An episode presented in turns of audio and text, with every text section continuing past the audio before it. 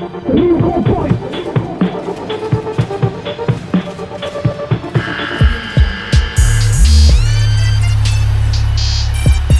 Francisco à 3 points Oh c'est incroyable ce que nous fait Barbic, Kamagat, Bégarin, le petit jeu à trois désespoirs parisiens. Décidément, la jeunesse prend le pouvoir à Paris. Oh le gros contre de Gary Florimont Valentin Chéri qui nous fait la totale sur cette action. It's cherry time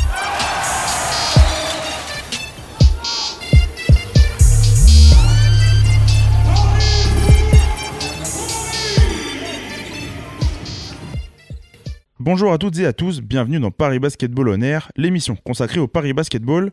Aujourd'hui, au sommaire de l'émission, on va faire un petit retour sur les deux derniers matchs du, club parisien, l'un à la Corotel Arena contre Aix-Maurienne et l'autre en déplacement à Souffle-Versheim en milieu de semaine. On va également se projeter sur les trois prochains matchs de Paris qui va enchaîner trois rencontres de suite à domicile. Messieurs, on démarre sans perdre de temps, c'est parti pour Paris Basketball On Air. Yo yo yo, ici c'est ton book d'Andigel pour Paris Basketball en air. C'est là que ça se passe si tu veux l'actu, cousin. Si, si. Et pour m'accompagner aujourd'hui, Lilian et Dylan. Bonjour messieurs, comment allez-vous? Bonjour, Salut. bonjour. Salut Flavien, salut Dylan. Bah, ravi d'être- d'être là. Ouais, cool. De même. Aujourd'hui, bah, du coup, comme je le disais, on va commencer par un récap des deux dernières rencontres. Mais euh, Lilian, je vais déjà te laisser la parole pour nous faire un point sur le classement de Pro B. C'est parti.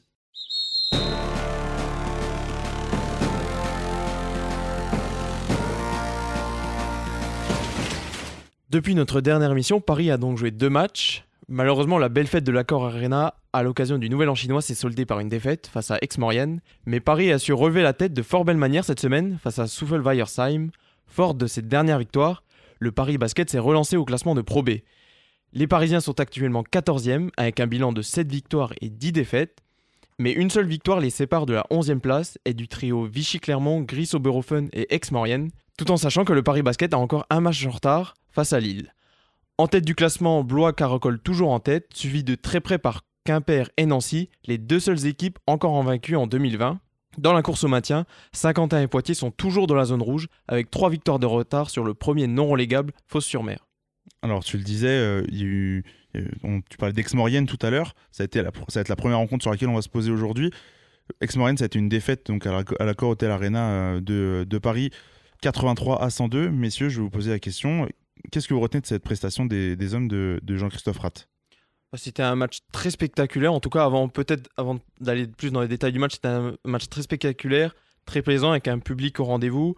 Euh, T'as peut-être le chiffre, plus de 5000 personnes, je crois, euh, ce dimanche-là à, à l'Accor Hotel Arena. Donc euh, avant tout, c'était une belle fête du basket, même si à l'arrivée, euh, Paris a perdu. Ensuite, un, un peu plus sur le plan du jeu, ben, Paris a très clairement joué une mi-temps, et c'était la première.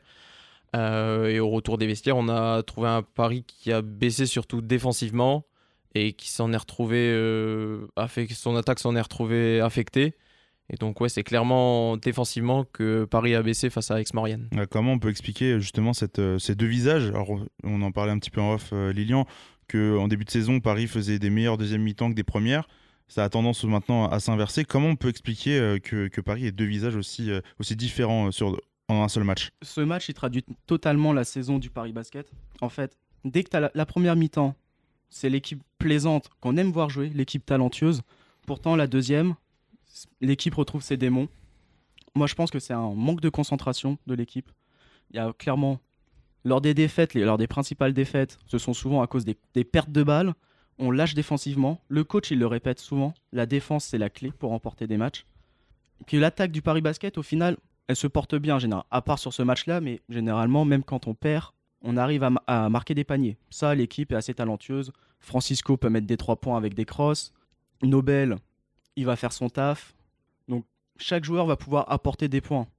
Gar- euh, euh, Garimond va, mettre ses, ses, euh, push-ups à l'intérieur. Bon, après, Offensivement, après, après, Paris a eu euh, un gros gros trou en défense, notamment, on le disait, en- dans le dernier quart où ça a été vraiment catastrophique. On a senti euh, une équipe vraiment démotivée et qui avait lâché le match. hein. Ouais, c'est surtout Kamagaté aussi qui, avait un- qui a fait une belle première période, mais qui a baissé de pied en deuxième mi-temps. Il a été beaucoup moins impactant en- dans la protection du cercle. Oui, au premier mi-temps, il, euh, c'est l'homme de la première mi-temps. Ah oui, il fait plusieurs alley et des, et des dunks. ouais. Des dunks, des contres. euh, Ah, ça partait dans tous les sens. Là, même il avait bien des- reçu le message euh, du club, euh, faire euh, pro- la promotion du basket français.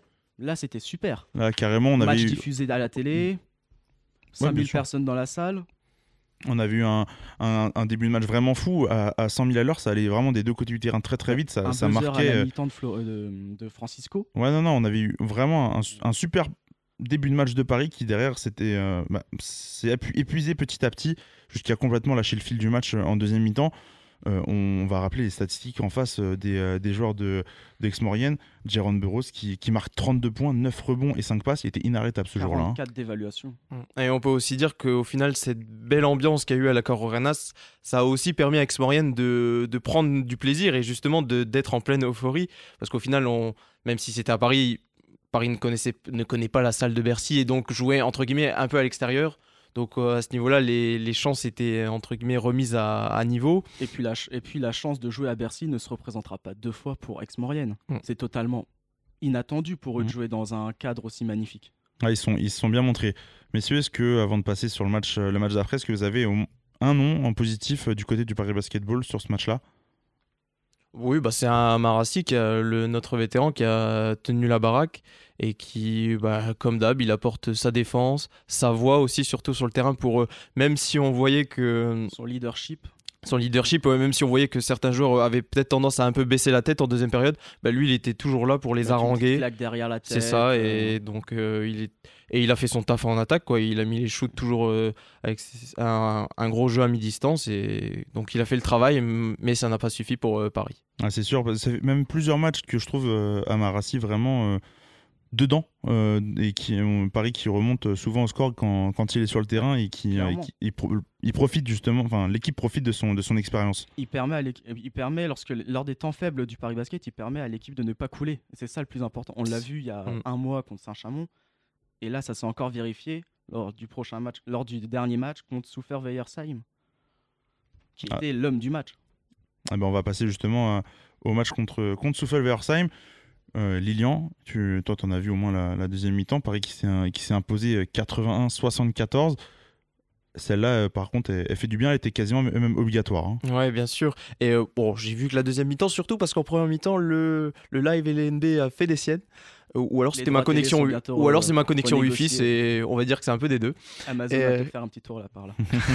Mais en tout cas, ce que j'ai pu, on va peut-être parler surtout de la première mi-temps d'abord parce que en première mi-temps, Paris a marqué 42, euh, 48, 48. points, pardon, et a développé vraiment un jeu collectif rarement vu cette saison, j'ai trouvé. Notamment à l'extérieur. Ouais, surtout à l'extérieur avec, euh, on a multiplié les passes d'ess, il y a eu beaucoup de mouvements du ballon et backdoor. Ouais, et ce que j'ai trouvé surtout la différence, c'était des meilleures prises de décision. Les joueurs hésitaient moins à prendre les tirs en fait.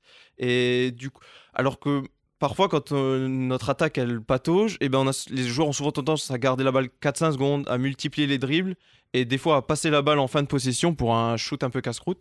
Et là, j'ai trouvé que plutôt les joueurs ont ont pris en fait euh, ont pris les bonnes décisions et surtout ils n'ont pas hésité à tirer et donc ça fait tout de suite une différence aussi. Euh, Du côté de Paris, euh, une performance collective euh, plutôt, plutôt aboutie avec aucun joueur. euh, ah si, seulement Dustin Sleva à 2 points, aucun joueur sinon en dessous des, en dessous des 6 points. Vraiment, vraiment impeccable, je pense, pour, pour, pour Paris. impeccable et surtout une équipe tenue de main de maître par Amarassi qui était l'homme du match, l'homme du quatrième quart-temps, dirais-je. On, a, on avait l'impression de, de retrouver l'Amarassi de Lasvel, carrément. Bah, La- Pa- des, Paris, des belles, euh, de- des belles années de sa carrière. Paris qui a eu un peu de mal justement en, en deuxième mi-temps à, à conserver son avance, la- la- son avance qui, qui a réduit de, de minute en minute. Et justement, tu en parlais, t'en parlais Dylan, Amarassi qui, euh, qui fait le match de patron, 15 points dans le dernier carton sur les 22, euh, 22 inscrits parisiens, c'est incroyable. 15 points marqués dans le quatrième quart-temps. Il en marque seulement enfin, 4 points dans le reste du match. 3 fautes provoquées dans ce quart-temps. Donc il va sur la ligne, ça arrête le chrono. Il, a ajoute relan- des points. il- il a carrément relancé son équipe. Il a carrément lancé- relancé son Tu équipe. relances ton équipe. Tu, euh, tu, tu profites, de, euh, tu profites des, euh, des temps morts lors des lancers francs pour haranguer ton, euh, pour haranguer ton équipe, pour dire de pas lâcher, de continuer. Il y a deux précieux rebonds au- aussi, notamment un à une minute de la fin. Et puis c'est Bravo. 15 points en sortant euh, toute sa panoplie offensive. C'est du shoot à mi-distance, c'est du tir à 3 points, c'est un dunk- c'est une interception suivie d'un dunk en transition. Donc il a vraiment été partout. Et juste, il a été d'autant plus important que Paris a baissé en seconde mi-temps, encore une fois, j'ai envie de dire. Et euh, on, a multiplié, de- euh, on a multiplié les, davantage les pertes de balles, pardon. Et bon, c'est aussi Zoufel qui a clairement, qui était passé au travers de sa première mi-temps, qui a euh, augmenté le curseur en défense. Mais Paris a tâtonné en, en deuxième mi-temps avec de nombreuses pertes de balles, 21 au total. Donc parfois c'est au-delà des 20 pertes de balles à l'extérieur, c'est souvent rédhibitoire. Ça n'a pas été le cas pour Paris cette fois, heureusement pour eux. Mais euh, un grand coup de chapeau à Marassi sur ce match. Ah, la, bataille au rebond qui a été euh, cruciale sur cette rencontre. Paris qui a, obtenu, euh, qui a, qui a récupéré 35 rebonds, 10 de plus que, son adversaire. Aussi, euh, qui fait que seulement 13 passes décisives. Donc ça, montre aussi la qualité défensive du Paris Basketball sur cette rencontre. Une, une qualité que bah, justement on, on- méritait, euh, que Paris euh, mettait en avant depuis le début de saison. Si Paris veut gagner des matchs, ils sont obligés de défendre. C'est simple. Donc il faut que les joueurs se réveillent. Et ils l'ont fait pendant ce match. C'est que c'est pas facile de se relever d'une défaite de 20 points euh, contre Aix-Maurienne à Paris, un match télé, un match diffusé. donc tu tu, c'était beaucoup ce match. Pourtant ils ont, ils ont su réagir et de la plus belle des manières. Et s'ils ont su, s'ils ont su pardon, réagir euh, contre, euh, contre Souffle Weiersheim, il va, il va falloir euh, s'attaquer à un gros steak désormais parce que Paris va enchaîner trois rencontres la semaine prochaine et on va en parler tout de suite.